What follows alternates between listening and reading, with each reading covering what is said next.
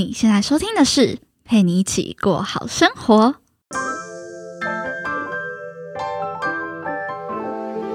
这是一档陪你疗伤也、疗伤的节目。我将带你透过我 Z 世代的观点，聊聊创业的相关话题，定期和你分享一些轻资产创业的点子，以及解析商业模式背后的顶层逻辑。偶尔呢，也会和你聊聊比较软性的感情话题。如果你对诸如此类的内容有兴趣的话，别忘了按下订阅，并且追踪我的 IG PGPG 一零三零。那我们赶紧进入今天的节目吧。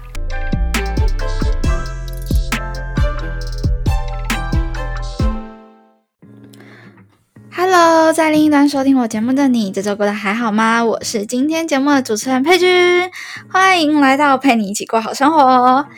嗯，在今天节目开始之前啊，想要先跟大家闲聊一下最近刚开工的状况。其实我一直很好奇，你们究竟就是都在什么时候听我的节目啊？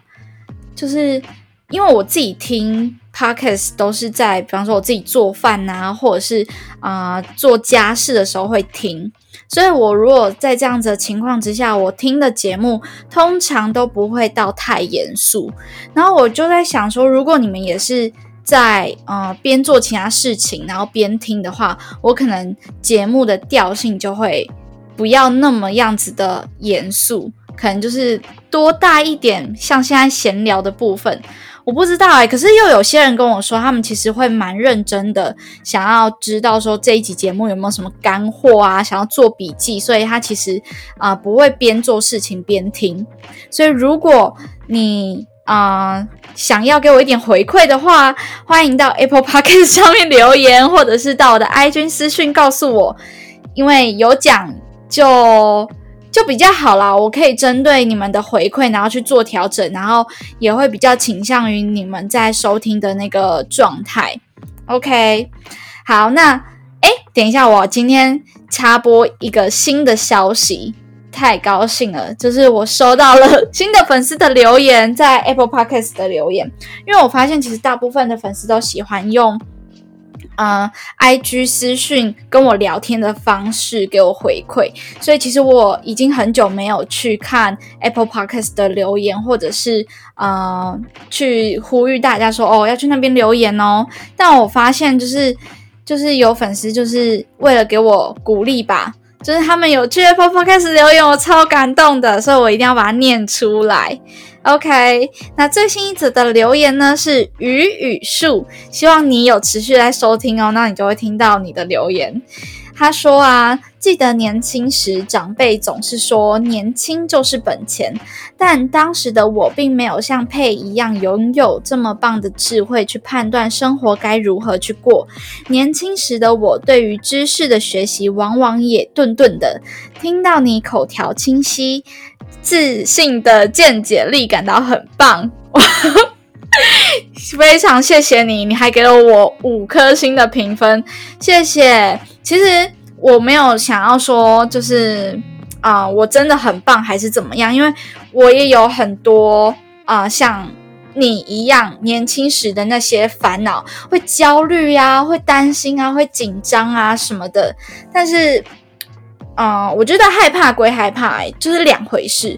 你你害怕是一回事，但你去执行又是另外一回事。你可以边害怕边执行嘛，对吧？只是说，嗯，他可能会在像是打架的时候，你明明很害怕对方是一一个很很很庞大的。很壮汉，但是你为了不不要被打，所以你必须反击回去。那你的那一个拳击可能就是闭上眼睛打的，然后这边乱挥啊什么的。我觉得很多时候年轻的状态在执行一件事情的时候，就是在这样子的一个过程内，就是你觉得你应该要做些什么，但是你又害怕又紧张，然后也不知道方向，但做总比不做好，所以你就开始乱挥。但你。总会啊找到一个你自己的出口，那你总会击中那个目标，对吧？所以，嗯，就是谢谢你的鼓励跟留言。然后，如果嗯，希望这档节目可以帮助到你更多，对我也不敢说自己多有智慧，因为我也是在做中学啦。对，那谢谢你喽，希望你有持续在收听。OK，好，那想要跟大家来聊一下开工的这一周发生什么事情，就是呃，因为我知道我的听众有一些是大学新鲜人，有些是社会新鲜人，一半一半，所以有些人是开学，有些人是开工。那我自己呢，本身。啊，就是一脚踏在学校，一脚踏在社会的那个阶段，所以，所以我的工作量也增加了，然后学校的学分也增加了，这样子。那其实我在开学之前还蛮紧张的，我很怕我一个 handle 不住，然后就整个大乱。大乱掉，就是可能这边顾不好，那边顾不好，所以其实我有一点紧张。但是殊不知开学还蛮蛮顺的，就比我想象中还要好啦。希望啊未来可以持续这样子的一个步调。那想要跟大家说一个好消息，就是我开始学了城市设计耶！因为我其实之前还蛮排斥的，我有点害怕那些东西，我就看了头好痛哦，然后就一直不敢去修，可是又觉得。感觉要给他一点机会，你不能总是啊没吃过一个东西，然后就一直说人家很难吃。我觉得他有点无辜，所以我就想说，好吧，那我给他一次机会好了。结果我去上了第第前一堂课，我就觉得，哎，这老师蛮棒的。然后，然后啊，内容也没有自己想象中的那么可怕。我觉得是我自己给自己的那个恐惧感还比较多，所以。啊，希望也可以给你一点启发，是啊，让自己多去尝试，你说不定会找到不一样的收获，或是更多的收获。对，但我发现就是现在的教授啊，就是年轻一点的，或者是他可能有刻意的想要去把自己的。的教学让学生更听得进去的教授，我觉得他们真的是蛮厉害的，可以把一个很死的东西、很复杂的东西讲得很有趣。那这就让我想到一件事情，是之前我有看过一篇文章，他在讲说，呃，关于未来知识型内容创作者会越来越多，那我们该怎么去具备一个知识型创作者应该拥有的能力？那其中一个能力呢，就是。讲故事的能力，意思是说，今天假设你是一个知识型创作者，好了，你的主题是在讲经济啊、投资趋势啊，可能一些比较单调的主题。那现在的资讯差其实越来越小了嘛，因为网络的方便性，所以你得得到的资讯，别人也得得到。当然，资讯差还是存在，只是说。它的呃空间变得比以前来的更小了，所以如果你想要被看见的话，有两个比较基本的门槛是：第一个，你要有一个自我的见解分析、独到的想法，跟别人不一样的地方，不是说你找资料就可以啊就可以找到的，而是你自己蹦出来的那些新想法，而且是合理的、有逻辑的去分析。这是其中一个卖点。那第二个呢，就是刚刚讲到将复杂的讯息简化的那个说故事的能力。就好比啊，我刚刚讲我去修了这这个城市设计的课程嘛。那城市设计在我的脑海当中，对于一个小白来讲，我就是觉得哇，我是完全不是任何的资讯背景或者职工背景，我对这一块真的是很。很很问号，黑人问号，完全不懂，然后又很害怕，就是说到底是什么挖沟，什么什么，为什么要冒号啊、夸号啊，点点点的。但是我发现老师就是可以用在呃课堂上面用一些有趣的、滑稽的言语来带到他的课程当中，我就觉得他有吸引到我，想要持续的把这一门课上下去。那其实。它跟知识型创作者有一点点同工之妙，所以啊，总结呢就是说，第一个，你如果是一个知识型创作者的话，最基本的门槛呢就是你要有一个自我独到的见解跟想法。那第二个呢，就是学一个能够将你复杂的知知识化作浅显易懂、老妪能解的一个重要的能力——说故事的能力。好啦，讲这么多，那我们要开始进入今天的主题喽。今天的主题呢，就是该怎么摆脱销价竞争的死循环当中。就不论今天你是正在创业，或是想要创业的朋友，因为我就讲，我们这这档节目其实就是啊，会有百分之大概七八十左右在讲创业，百分之二三十会讲软性的感情话题。那今天我们大家要讲，如果你是创业者，如果你想要创业的话，你一定会有自己的服务、自己的产品，一个商业模式嘛。那啊，如果它不是一个蓝海市场或者是白海市场，如果它是一个红海市场的话，一定有很多的竞争者。那你怎么样不陷入这样子的一个销价竞争当中？其实我在之前做电商创业的经验的时候，就有曾经去思考到这个问题，因为那时候就遇到这样子的麻烦嘛。那呃那时候还没有学到这么多，然后那时候的认知也是比现在少很多的，所以就。就就没有成功，但是我觉得我失败的经验也是可以跟大家讲，然后你可以把我当成反指标去避开它。OK，好，那所以到底应该怎么做呢？我再举一个呃这样子的一个状况，让大家更了解好了。假设说你自己正在做的一个服务，已经有很多人在做了，那是不是？别人做的比你好，比你专业，你就不能做了，你就要把你的呃公司收一收啊，准备关门啊。又或者是你其实你的售价已经打的低低低低在不能再低，你已经没有在赚钱了，那你该怎么去解决这个问题？在这边啊，我要推荐一本书，叫做啊新创品牌，是周品君小姐写的一本书。如果你是新创圈的朋友的话，应该对周平君小姐不陌生。我会再把她书的链接放在介绍栏里。那真心的推荐每一位年轻的创业者，在开始或是刚开始的时候，哎，在开始前或是刚开始的时候可以。看看这本书，那尤其是电商产业，其实里面会有提到很多你可能会面临到的问题。那这本书当中呢，就有提到主题所讲的，不做品牌，你只会沦为销价竞争。相信现代的年轻创业者对于品牌的意识、意识跟品牌思维，其实并不难接受。OK，你可能没有没有想过，或者是不知道这个东西，但是。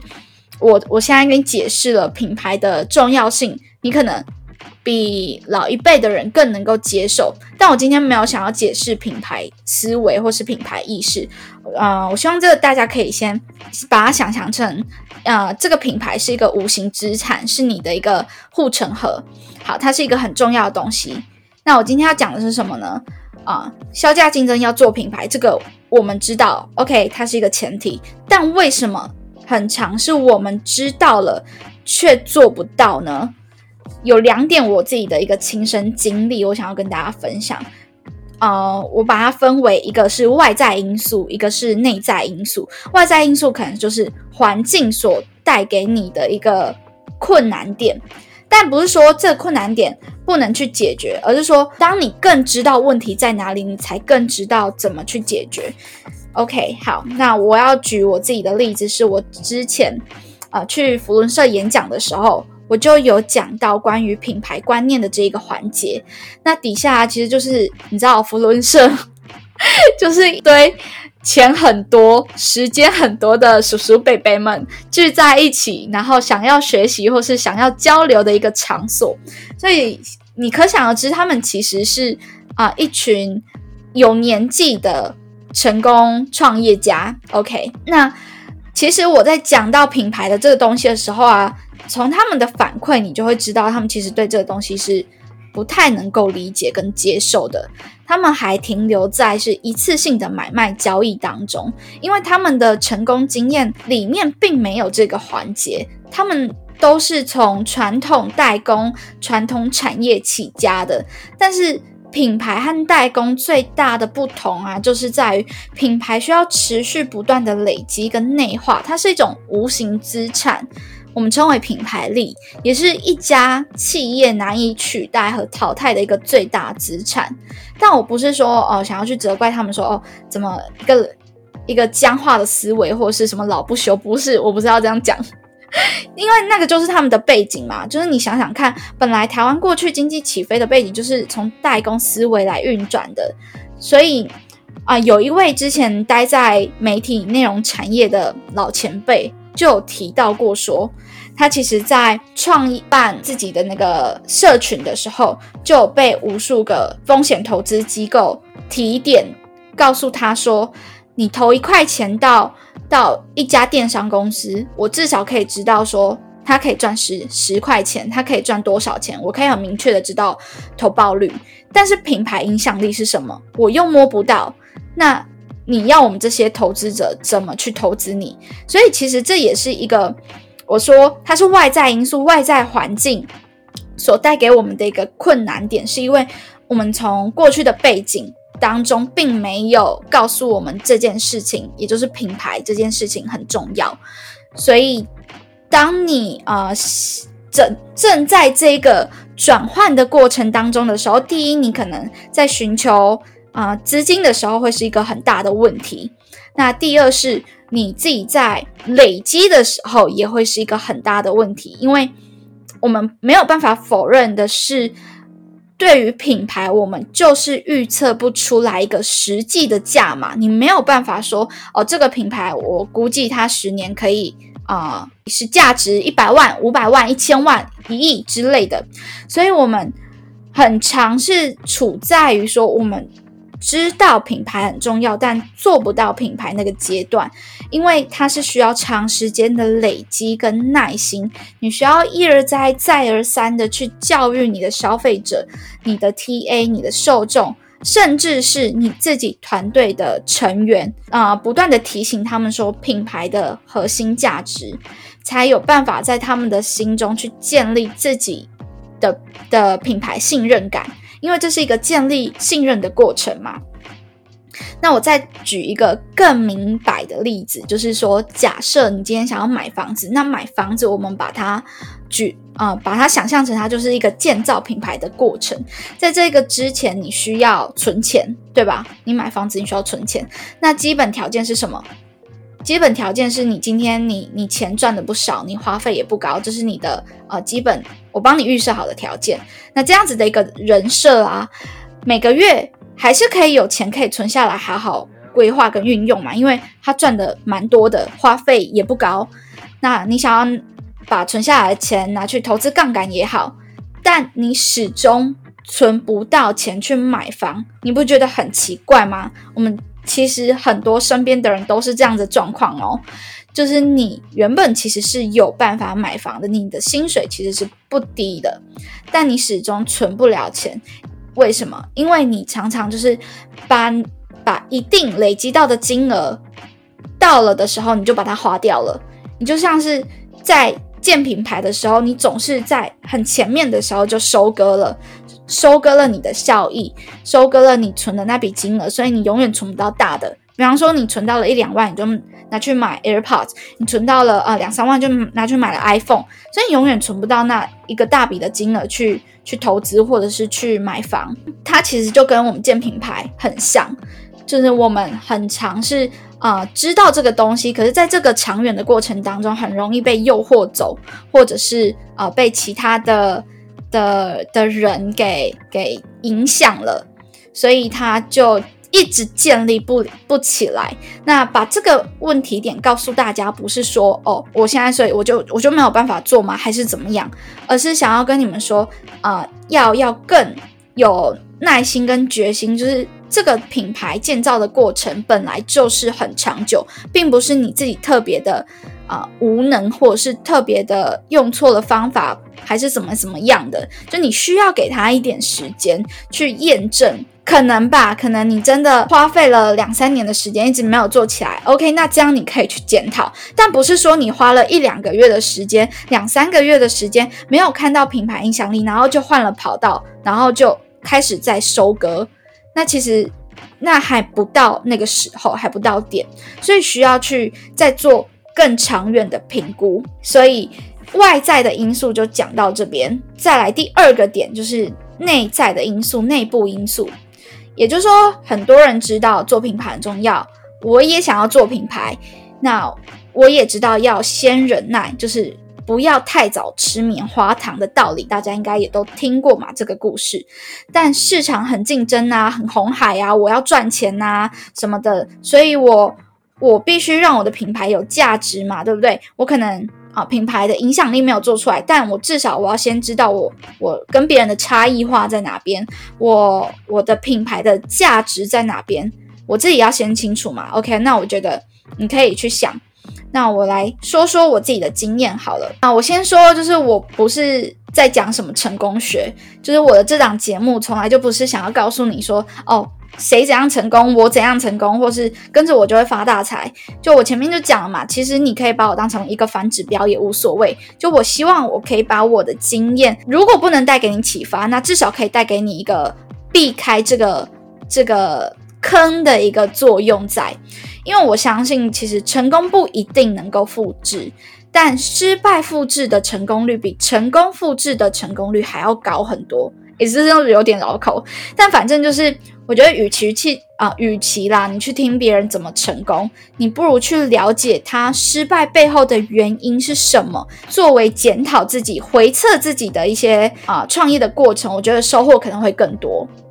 好，那再来就是。啊，当你知道说你要做品牌，你要建立信任感，但找不到品牌差异化，找不到品牌价值怎么办？我之前有去上过一门就是关于开发商业模式的工作坊的一一堂一堂课，那他就会带我们写那个商业模式的九宫格嘛。那这九宫格的第一步呢，其实就是要写下你的品牌核心价值。那当时我也不觉得有什么，我就觉得哦，品牌核心价值。那就就把它写下来吧，啊，这一这是一个很基本的东西嘛，但我也没有想到说它到底有有什么后面可能会影响到的东西。但我现在回过头来看，已经过了好几个月了，我回过头来看，我真的想要啊，告诉每一位想要创业的创办人，或者是你正在创业的合伙人也好，把你的品牌核心价值大大的。非常 big big 的把它贴在你家门口，或者是你电脑的荧幕前面，反正就是把它写出来，然后写的大大的，让你自己每天都看得到的那一种。Anyway，什么都好，反正就是呢，不断不断的去告诉自己你要做什么。你可以更改没有关系，但是你不要忘记你最最最最初心想要做的是什么东西。它可以有很多种发展模式，没有关系。不是说你写定了就一定要走那个方向，而是说让你时时刻刻去不断提醒自己的原因，是因为外外在的因素、外在的诱惑有很多，会让你忘记，或是让你搞混、混淆你应该要做的事情。OK，好，所以我回过头来看嘛，我发现这个很重要，所以我也把它大大的把它写出来了。那我是从什么时候开始觉得它很重要呢？就是我也觉得我自己找不到我自己的品牌主张，所以我又回去看啦，我回去看了，然后我发现说，哎，不是说啊，品牌的主张跟核心价值一定就是你差异化的所在。意思是，他可能不一定百分之百的跟别人不一样啦，有可能你想做的也是别人想做的，但没有关系。为什么它依旧很重要？是因为你要从这一个点去出发。太激动，太太激动。今天讲的东西太干货了，我先喝个水。自己讲。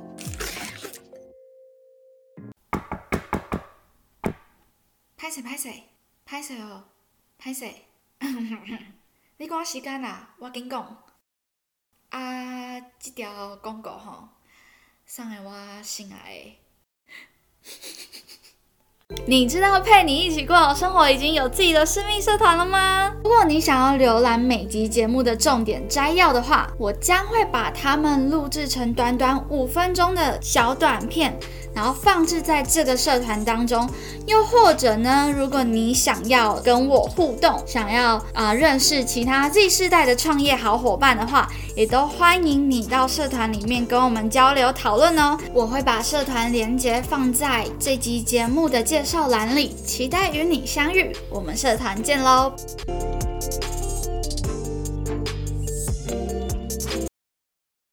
那我刚刚讲到哪？我刚刚讲到说，就是。你要从你的核心价值去出发嘛，对不对？好，再说一个浅白的例子好了，就像是一首歌一样的旋律，一样的歌词，为什么每一个歌手在唱的时候，不会去像我们在那边想说，哎，我的差异化是什么？哎，我我的声音有没有特别温柔？或是我我这边他唱的非常高，我要不要唱的低一点？就是没有歌手在唱之前在想这些问题嘛？因为每个人本来我要我要打双引号，就是现在没有影片，你们看不到我举那个双引号，就是本来唱出来就不一样，所以。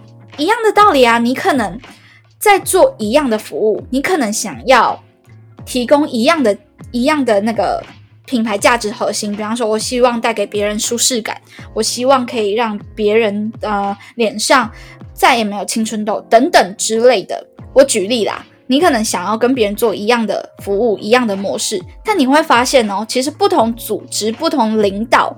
带出来的团队给顾客的服务跟感受是完全不同的。你一样卖保养品，你一样保湿，一样去角质抗痘，一样讲求什么天然草本萃取，但每个保养品给消费者的品牌印象就不一样，对吧？所以这个问题呀，第一点是你要先回去看看你自己的品牌核心价值主张是什么。OK，你回去看了，从这一个本质出发去找答案。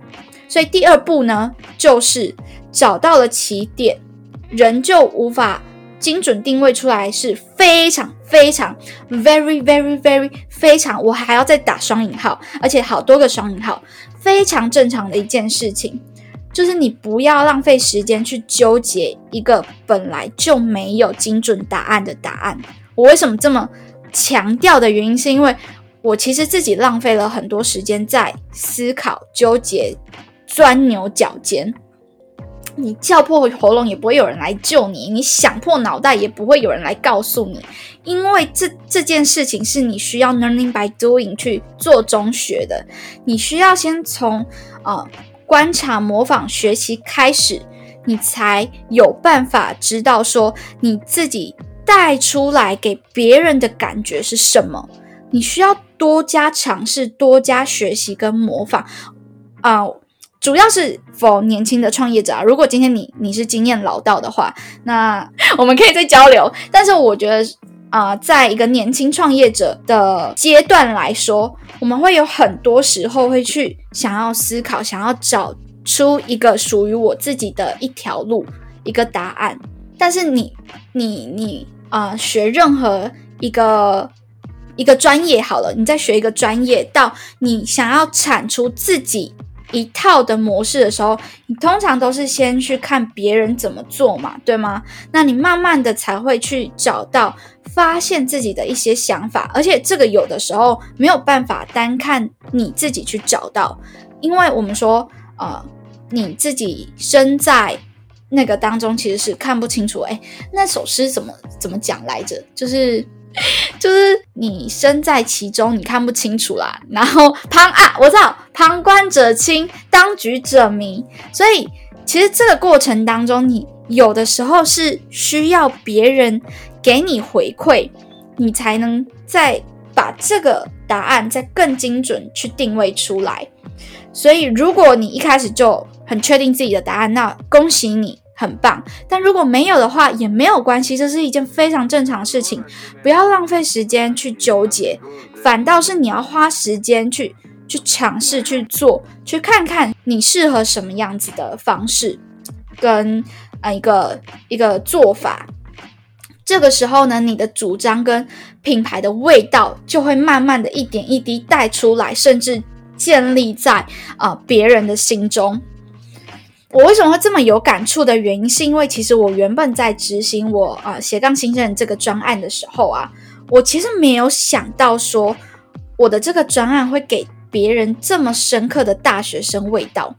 我其实原本是想说，我要给啊年轻的的创作者来这里学习，可能大学生是其中一部分，但是他不是唯一。但我后来发现说，哎。怎么大部分都是大学生，然后去询问他们，透过他们写一些问卷啊、回馈单啊，然后告诉我一些，比方说我在呃执行的方针，甚至我对外的海报，我用的色调，我所用的词语，我所吸引到的客群，其实就很有这样子的一个味道。所以你会发现，呃，你在做的过程当中，慢慢的你的定位就会出来，而不是你待在原地，然后把自己关在一个房间里面，然后躲在棉被里。不断的去思考，不行，我现在要冷静，我现在要冷静，我要找出我的定位，我要找出我的定位。你会发现，破喉咙不会来救你，然后想脑袋也不会来救你，好烂哦。好，OK，反正就是这样。那我快速的为大家总结一下今天的那重点，因为今天讲蛮多的，而且我不会剪，我希望大家喜欢不会剪的版本。带大家呃整理一下今天的节目重点哦。第一个点是，如果今天你是知识知识型创作者，你必备的能力有基本两个。第一个就是自我独到的见解跟想法，第二个是呃将复杂的讯息简化的说故事能力。OK，那如果今天你不是知识型创作者，你可能是其他呃在红海市场当中的创业者、创业家。你要怎么去摆脱小价竞争呢？就是去做品牌，不做品牌，你只会沦为小价竞争。这个是从啊钟品君小姐所写的一本书，叫做《新创品牌》当中所提到的。那我觉得很有道理，所以把它分享给呃在另一端收听的你。那我自己把它再带入我自己的想法，我把它分成外在因素跟内内在因素。外在因素啊，就我举了像是我在福伦社那个时候的一些。呃，经历，也就是说，外在因素可能因为我们过去从代工的的思维到现在要转到品牌思维，还在一个转换的阶段，所以环境会去混淆你的视听。但你自己要知道，说其实做品牌这件事情本来就是需要时间，本来就是需要啊有耐心的去建立信任感，所以。啊，不是说今天你不赚钱了就要把品牌放弃掉，而是说赚钱也要，品牌也要。那你自己要在这个过程当中去拿捏好比例。OK，内部因素是什么？内部因素内部因素是你知道做品牌了，但是你找不到自我品牌的价值。那有两个问题点，第一个问题点是要回去看看你的品牌核心价值是什么。OK，第一步就是这个，回去看你的品牌核心价值是什么。第二步，从这个品牌核心价值当中出发去寻找答案。没有找到答案是一件很正常的事情，但是呢，你不能停下脚步，你不能呆坐在原地去思考，你要跨出去那一步，开始去尝试寻找你的答案。OK，要去。寻找哦，不是思考哦，思考是边做边思考，不是单纯只思考。OK，好，那今天的节目就到这边啊，希望你们喜欢。那别忘了到啊 Apple Podcast 留言，然后或者是那个到 IG 私讯我，告诉我你的想法。就这样，OK，我们下次见喽。这里是陪你一起过好生活，让我陪你一起把生活过好，过好生活。我们下次见，拜拜。